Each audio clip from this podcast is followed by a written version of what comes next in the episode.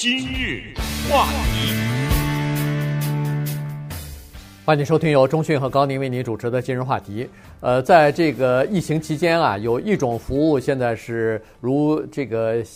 野火燎原一般哈，逐渐的开始进入到我们的生活当中。这个就是月费的服务哈。这个原来呢，我们都以为说月费一般来说都是叫做订阅服务哈。很多情况之下呢，是比如说有线电视你需要付月费，呃，什么电话公司需要付月费，呃之类的。但是现在呢，它有更多的面就开始呃出现了哈。有一些是呃直接给消费者服务的。比如说，你现在可以和任何的一个，也不能说任何一个比较大一点的这个连锁商店，你都可以跟他们定一个约，说你你每个月我付一个一一点钱给你的话，你每个月给我送这个东西，每个月给我送那个东西，是搭配好的，比如说牛肉馅儿也好，牛肉也好，鱼也好，水果也好。都有啊，以前我就记得曾经有过，呃，我还在美国的一个电视连续剧叫做《Everybody Loves Raymond》，他就呃曾经说过，他妈抱怨说，Raymond 有一次这个呃给送给他妈的一个生日礼物，就是在未来的一年每个月给他妈送，就是超市给他妈给他爸送去一盒水果。他妈他爸到了第三个月的时候，已经开始叫了，说不行，我们吃不了这么多水果，你怎么给我们送这么多水果呀？我们吃不了啊！我要吃的东西不在你这个水果的系列里头，不在这个品种里头。这个当时算是一个比较少见的服务，算是比较昂贵的服务，但现在啊，越来越普遍了。哎，我们今天呢聊一个非常有趣的话题，因为人类呢从十七世纪开始有一个东西叫做订阅。当时订什么呢？订报纸。嗯，十七世纪的时候开始有心人做这样一件事情，就是你一笔把你未来的钱先付了，因为之前呢都是我到一个书店里面一手交钱一手交货，我当场交钱买一个东西，很少有这个概念，说我先交钱买未来的东西。但十七世纪的订报纸呢，创下了这个先河。你先把钱给我，我然后我每天或者每个礼拜我送给你。然后到了下个月，你再先把钱给我，变成了这个。从十七世纪的订报纸到现在，我准备念一些平台，我看看我们的听众当中呢有多少人订阅了这些平台。Netflix，这是看电影的啊。Substack，可能你不知道干什么。Patreon，第三个，然后 Hulu 第四个，HBO 第五个，Amazon 第六个。然后是 Funimation 第七个，Apple Plus 第八个，Disney Plus 第九个，HBO 啊、呃、那个什么呃 Warner Brothers，还有什么 OnlyFans 等等，我就不往下说了哈。可能如果啊你说连买东西都算上，那就上百了。对，我我们今天要只说娱乐的话呢，那么可能几十个都有。所以在今天的节目当中呢，我们准备这么一个出发点，因为我知道我们的听众当中呢。有一些人是刚才我念的那一大串啊，全有 啊，但是这些人呢，相对来说比较少，就是我们的听众比较少。有一些人呢，刚才说那一大串一个也没有，就这件事儿跟他的生活一点关系都没有。因为顺便说下，刚才说那一大串啊，没有一个是纯纯中文的，嗯啊，他都需要有一定的英文，所以有些人呢，可能那一大串任何都没有，但是我觉得中间的这块比较多。就是他有一个 啊，有那么一两个比较多。那么这些人呢，不管你是哪一个群吧，你利用今天这个节目就可以了解到很多现在活跃在网上的这些平台，他们都是干什么的，以及相伴随的一个叫做所谓订阅疲乏症啊。然后同时我们再看看不同的年龄的人对这些平台的吸收又是怎么样的，以及作为您来说呢，可能你听了有一些新鲜的呀。以前你不知道，也可能你会去尝试一下。对，呃，刚才说过了，就是说，呃，有的人可能有，有的人可能全没有。呃，我觉得在一个家庭当中，肯定每个家庭恨不得啊，都会有订阅某些东西啊，不管是频道也好，不管是服务也好，基本上都是交月费的这种。都会这么说吧，如果你家里有一个十来岁、二十来岁、三十来岁的孩子，那他没订这些当中没可能。对，只能这么说。对，嗯、这除非他就跟这个社会隔隔绝了，对，对，否则的话必须要有。是。现在你看，两个影响最大的一个是 Netflix，一个就是这个 Amazon 的 Prime Prime。嗯。这两个现在已经，呃，据现在的这个抽样调查，已经变成生活必需品了。这个和你家里边的水电几乎是一样的。就像现在手机和那个就是无线上网，这个家庭里头基本上就变成一个必备的东西了。呃，座机可以取消，但是手机不能没有。然后就是上网的服务，呃，十个家庭里头，只要你在经济上还可以负担的话，基本上这个服务是不能少的。所以呢，这个就已经变成了呃生活的必需品了。于是，哎，我想问一下。中讯应该是 Netflix 最忠实的订户，第一批。呃，然后这是几几年的事儿啊？哎呦，十好几年了吧？有十年吗？他就就是他出来的那第一就有了，就对。但是你改过他的服务吗？从最基本的服务变成比较高级一点的服务有过改过？呃，没有，是这样的。他最早呢没有串流，他最早只是把那个碟寄到家里嘛。对对对。然后后来又增加了串流，对。所以他现在是二选一，你呃或者是这样，你二选一或者两个都要。就是要不就寄碟到你家，要不就串流，或者是你又寄碟又串流。我是二两个都要的。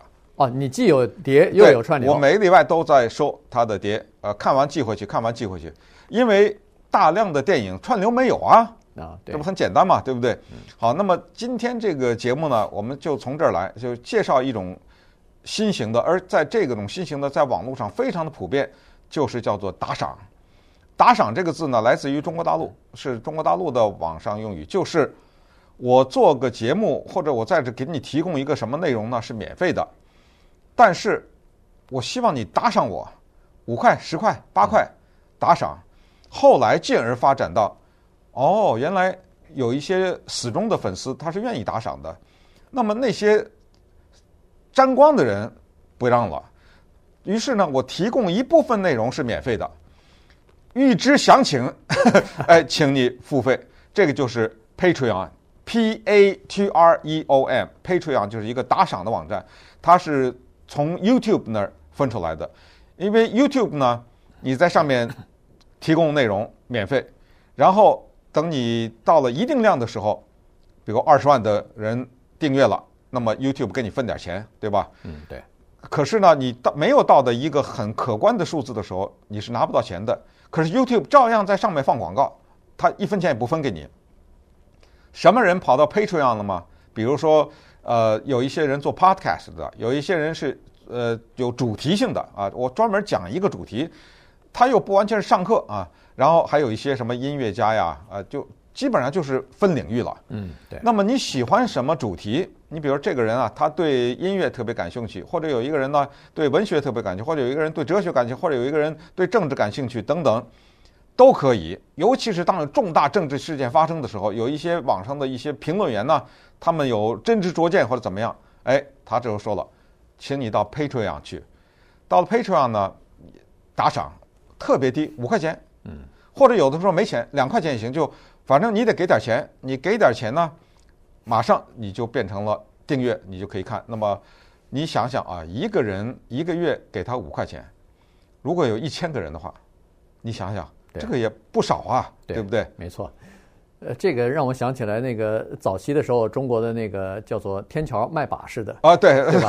拿这个盆子转一圈是吧？转圈对，嗯、有钱捧个钱场，没钱捧个人场啊。这个这个打赏呢，就是就是这么回事，是对，就是他既要你的流量。又又要你的钱，那么你最好是两者都有，是。啊，如果没有的话，你捧个人场也可以啊，有流流量，你如果不给钱的话，点个赞啊什么的也是好的啊，因为点赞多了以后和没有点赞的那个网络给你的打赏是不一样的，嗯，给你的给你的回馈是不一样的，所以呢，它是这么一个形式出现的哈，所以现在有点回归历史的那种感觉，但是呢。确实是不容易。大家都知道，如果在呃 Podcast，在这个 Patreon 这些地方，都是叫做内容为王。你必须要讲得好，你必须要有人家愿意听，人家才给肯打赏，人家肯定肯捧你个人场嘛。如果听了两分钟，人家就转台了、关机了，那就不行了。他的更残酷啊，不在于两分钟，我觉得你第一集做的很棒，你第二集做的很棒，从第三集开始每况愈下，没了就没了，你知道吗？啊，特别的残酷，一点忠诚度都没有的，没有忠诚度的。对，所以呢，现在培养出来的网络上的这个就是粉丝也好，点击也好呢，这个是来得快，去得也快啊。所以呢，很多时候呢，就是一阵风啊，一个网红呃红了没多长时间。呃，这个他的对他的创造力或者他的呃，这个就是让人们感觉到动心的东西一消失，那所有的粉丝就全部消失了。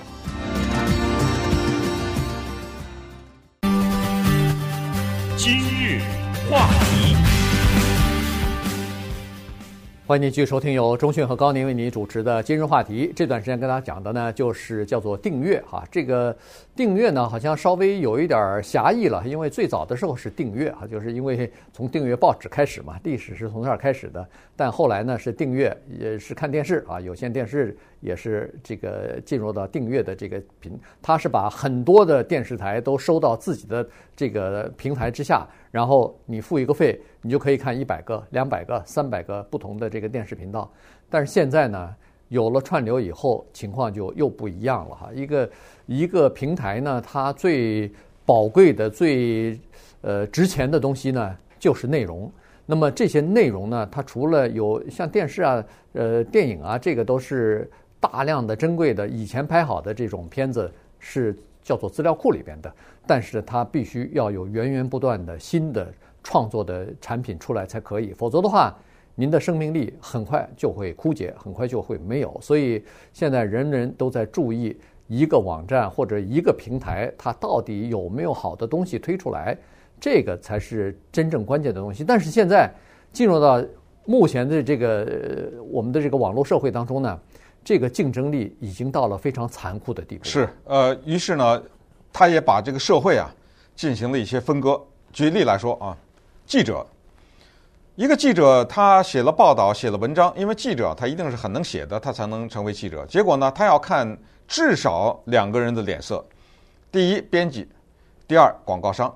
有的时候有一些媒体，因为我们说的记者有电视记者、广播记者、文字记者都有嘛，啊，网络记者，有一些媒体。这个不能讲，那个不能讲，或者说我们是这个观点的，那个观点的，这些记者突然想，哎，干什么呀？我写一些东西，我可以独立发表啊。那刚才最早介绍的 Substack 这个网站就在二零一七年的时候诞生了，多数的都是记者，他们不用任何的编辑，不看任何广告商的脸色，他们是独立的新闻工作者，他们隶属于某一些新闻机构，但是他在业余时间把他们写的。东西发表在这个地方，这个地方呢就享受着绝对的言论的自由、新闻的自由，所以这个网站成长得非常的快。当然了，他们也付出了辛勤的劳动，所以不是免费的。我们今天说的这个打赏啊、订阅都有这个，就三块钱、五块钱一个月，只要是我的东西好，那么呃有的时候一年下来啊，一个记者五六万额外的收入是完全有可能的，你知道吗？因为五块钱一个人，一千个人嘛。对。在网上，你的好东西有一千个人看，那一千个人打赏是很容易做到的呀，对不对？这个就产生了。再给大家介绍，OnlyFans 这个网站，只给粉丝，翻译成中文啊，这个就是这样，就是打赏文化滋生的，就是你干的任何事情，你突然意识到它有价值。你像 OnlyFans 这个网站出来的时候呢，就是一些包括 Beyonce 这么大的明星都在上面发歌啊，当然你花个几块钱。但是后来，这个有点遗憾。不过我也是讲给大家听呢，并不是推呃推广它啊。就是你知道，有一些人动了一个脑筋，我觉得这个脑筋也是迟早要动。在网上有这么多免费的色情的，我和我女朋友或者我和我男朋友，我们俩拍一段，放在上面收费，我这不经过任何人呐，对不对？这是我的产品，我放在上面，你交个三块五块，哎，OnlyFans 呢，慢慢向那儿滑动。变成了以色情为主的了，都是民间的一些人，他把他的那个拍的放上去。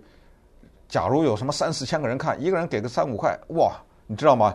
他把这件事儿也变成生意了。那么由此你往下推想，几乎没有什么东西你不能不呃把它变成一个有价值的东西啊，就所谓金钱化，这个现在说的这个东西。那么这样的话呢，一些相对来说比较主流的 Netflix 啊，什么 Discover Discovery 大呃那个 Plus 啊什么啊，所有的这些呢。呃，这个 Plus 那个 Plus，Apple Plus、Disney Plus 呢，也面临着一些挑战，因为人就二十四小时，他就两个眼睛，对，你知道吗？我眼睛看这个的时候，我就不能看那个，所以他们呢，你要注意哈，他是绞尽脑汁啊，这个分分秒秒在推出新的内容来。但是再怎么说，我在看 Netflix 那个两个小时的时候，我就没法看你 Apple Plus，你还让不让我干别的事儿了，对不对？对，对，所以这个叫做订阅疲乏症呢，也慢慢的开始产生。对。太多东西了，所以你要定这个，又要定那个，什么东西对你来说都好。关键是它都不是很贵，所以呢，是 对，你就觉得好像还行。以前那个有线电视弄一弄就是七十块、八十块一个月，那个月费上百的都有。如果你要包括各种各样的呃这个付费的体育频道之类的话，那是一百多块钱的都有。现在呢，大部分的都是十来块钱，有的是七块钱、九块钱，呃，这种包括五块钱的都有月费哈。呃，一开始还免费给你给你两个月呢，所以这一下呢，你在不知不觉当中，这个就开始突然发现，哎呦，我这个月怎么光是订阅各种各样的频道就已经花了一百多块钱了？嗯，哎，这个就是目前的情况。而且很多东西你订了以后呢，你没时间看，或者说只看了一次两次，逐渐的呢，它这个竞争就开始了。当你一看到我每个月订了这么多。频道这么多平台，我没有时间，或者是这个平台里边，比如说值得我看的东西只有一个或者两个，在这种情况之下，他如果要有新的选择，又想定新的时候，他首先考虑的是把你这个频道取消掉啊。所以呢，在这个情况之下呢，在争人的眼球、争人的时间、争人的月费的情况之下呢，这个竞争就变得非常的残酷了。哎，而世道呢，就进入到了这样的一个时代。过去你要取消一份报纸的订阅，你要取消一个有线电视频道的订阅，你要跟一个活人讲话，嗯，那个活人 流着眼泪，你知道吗？那叫困难呐！你要取消一下，包括什么网络，你什么 AOL，对不对？对。那时候想换个网络公司，那叫麻烦呐。呃，你一听说你，他一听说你换，这样吧。给你俩月免费，你知道吗？对，对，特别的困难。你知道，刚才上述我们说的那一大堆平台，绝对没有活人跟你讲话，一秒钟上去以后，咔嚓一按，不要了。嗯，第二天没了，或者第二个月没了。对，所以呢，这就培养出下面一个东西，就刚才说的，绝对没有忠诚度可言，没有任何的各方面的压力。那么这样一下，它就使得这个争夺力就更残酷。到最后就是一句话，就是内容就是商品，一切的靠内容呃取胜，一切的都是要大家就绞尽脑汁要拼这个东西。于是我们看到，你像 Netflix，在疫情期间它的订阅大增，但是到这个季度的时候下来了。对，从过去的一千五百万，二零二零年啊，一千五百万的新订户，到最后这个季度四百万。对就是今年的第一季度只有只有四百万，这说明实际上呢，第一是这个疫情逐渐的过去，大家都又开始恢复上班啊什么的，可能呃在家里头的时间短了啊。第二呢，就是实际上有一些这个疲劳症其实就出现了。呃，在过去刚刚进行的一个调查呢，就发现美国有百分之五十以上的接受调查的成年人说他们有这个叫订阅呃。疲劳症啊，疲乏症，原因就是说各种各样的东西太多，然后没有时间看，同时又交了钱。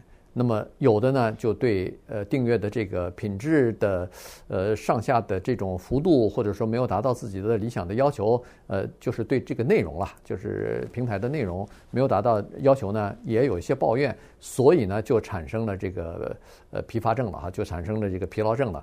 这个其实是可以理解的，因为。在这个各种各样的平台当中，你可以当然是浩瀚如大海一般，什么样的话题、什么样的内容，你基本上都可以找到。呃，而且它分得很细，你知道吗？如果你喜欢日本卡通，有这么个平台，全是日本卡通，嗯、对不对？对。哎，你喜欢大自然、动物世界，有这么一个平台，全都是这玩意儿，这受不了啊！对，对不对？而且这里头就是相互之间的比较了。呃，到底是谁呃讲得更好一点，或者是谁呃的这个粉丝更多一点？那他就会争取到更多的这个打赏，争取到更多的订阅嘛。呃，所以这个东西呢，现在已经变成一个文化了。而且呢，现在等于是刚才还说了，有这个呃记者他们写一些报道什么的，现在每一个人都变成一个个体户的记者了。对，你碰到的什么东西，拍的什么照片，呃，看到的一些什么稀奇古怪的事情，拍下来以后放到网站上，呃，再配配上一点你自己当时呃拍下来这个这个呃就是情景的描述的话，这不就是一篇很好的新闻报道了吗？